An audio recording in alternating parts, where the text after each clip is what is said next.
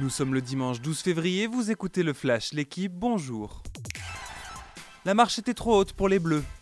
Hier, le 15 de France s'est incliné en Irlande 32-19 pour son deuxième match au tournoi des Six Nations.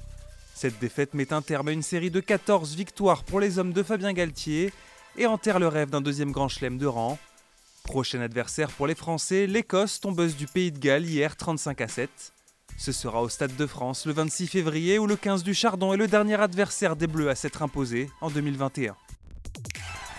L'OM se remet à l'endroit en championnat.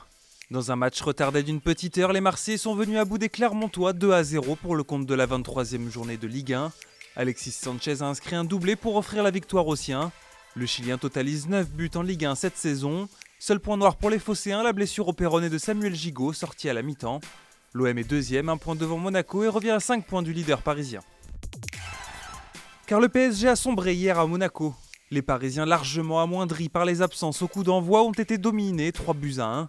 À deux jours de retrouver le Bayern Munich en huitième de finale allée de la Ligue des Champions, Paris inquiète. Cette défaite à Monaco est déjà la quatrième après 10 matchs en 2023, un record pour le PSG version Qatari.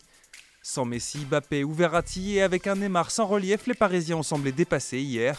Mais le PSG a pu compter sur son gardien Donnarumma, décisif à plusieurs reprises.